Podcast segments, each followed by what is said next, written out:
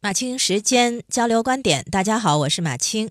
近日有一段名为“一线工人安全帽”的短视频在网上引发了热议。视频当中，工人师傅拿着一个黄色的，呃，叫“一线工人”的保险帽和红色的领导的保险帽相撞，黄色安全帽脆如蛋壳，直接就被撞碎了。七月十七号。国家应急管理部的官微发声说，如果连工人的安全帽都不安全，那怎么能够实现生产安全呢？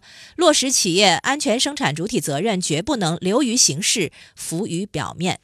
那后来随着记者采访的深入，拍视频的工人师傅对澎湃的记者就改了口，说黄色的帽子是他自己买的，又说大工地的安全帽呢基本上是发的，但是有一些工地的安全帽得工人自己买。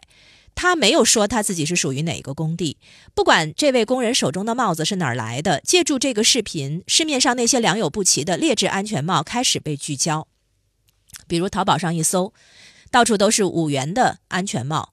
问店家符不符合安全标准呢？店家回复说不知道什么标准。于是有网友就说：“哦，这种帽子的主要作用啊，其实应该标注为防晒。”还有建材批发市场里。不同价位的安全帽也被曝光，主要是分三种。最便宜的就是塑料安全帽，防护效果最低；稍好一点的呢是 ABS 树脂材料的安全帽，防护效果中等。最低价位呢大多也都在二十元以上。最好的是玻璃钢安全帽，价格也最高。很多商家就说了，说现实是这样的，很多工人呢是直接坐在帽子上，把帽子当成凳子。那安全帽呢用个几天就得换，所以五元的那种质量最差的。但是是最畅销的，哎呀，所以不管那些不安全的安全帽到底是谁买来给工人的，市场上的现状就是不少工人们正处于极高的风险之中。曾经有过报道采访建筑工地的工人群体。那个报道倒不是关注安全问题，而是关注工人的年龄问题以及 青青黄不接的问题。就是有老工人就说啊，说年轻一代不乐意进建筑工地工作。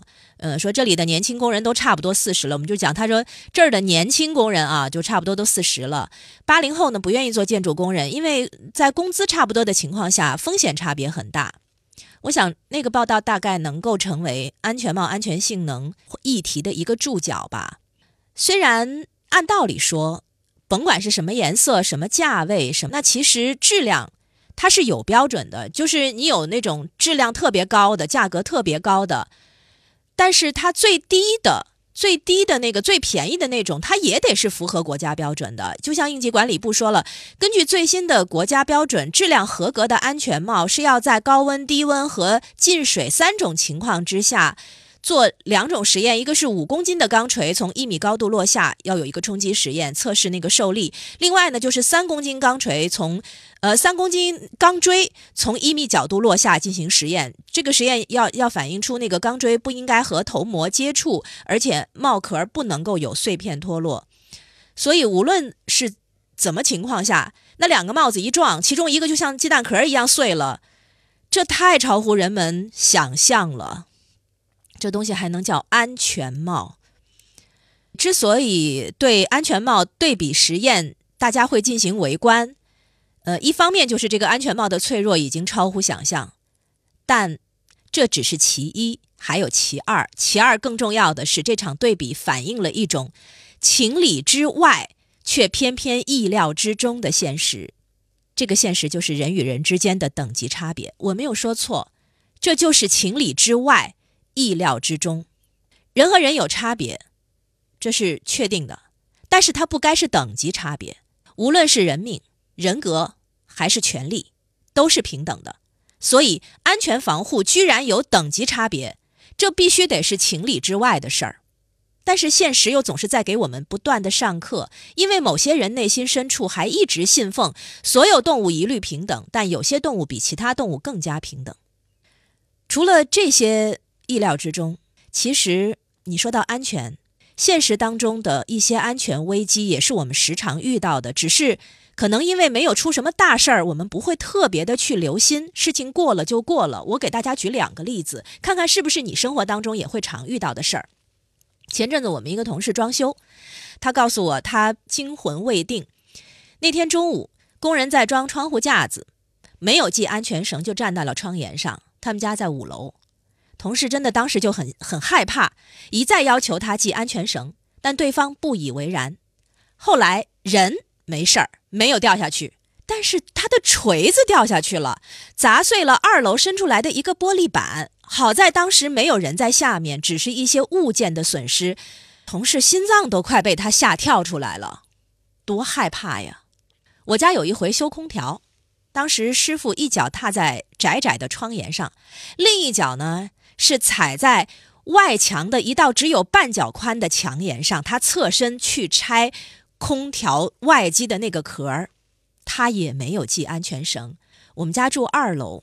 那我也很害怕，真的很害怕。我一再要求他系上安全绳，他告诉我说：“没事儿，没事儿，这是他常常做的事儿，他很熟练的，不要让我担心。”我能不担心吗？我当时就在他旁边，然后我徒劳的站在他脚边，伸出手，随时准备拽住他的裤脚。虽然以我的力气，这根本是没有意义的动作，但是我真的害怕呀。这种对安全的漠视，是不是大家习以为常的现状？是不是大家意料之中的现状？除此之外，可能我们很少进建筑工地，但是很多人家都是装修过的。我们每个人装修最害怕的是什么？就是污染，对吧？所以我们都要把这个房子好好晾一晾。可是有没有想过，装修工人他们成天就在装修工地上工作，那他们的防护措施合适吗？有吗？就我周围的以及我个人的经验来看。装修工人们的防护措施实在是太单薄了，这也是为什么在很多的工地上，工人们的职业病确实是高发的状态。所以这次安全帽试验，它带给我们的信息量背后的值得深思的问题是很多的。只有安全帽存在安全隐患吗？